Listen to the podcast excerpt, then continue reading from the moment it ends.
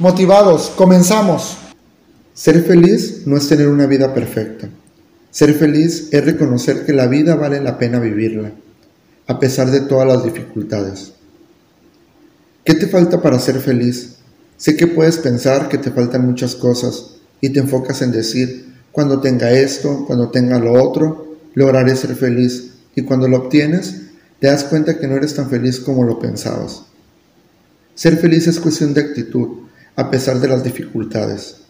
Cuando te levantes en la mañana recuerda lo afortunado que eres. Estás vivo, puedes respirar, pensar y disfrutar de la vida.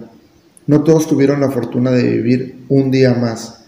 Eres afortunado y aprovecha al máximo este día.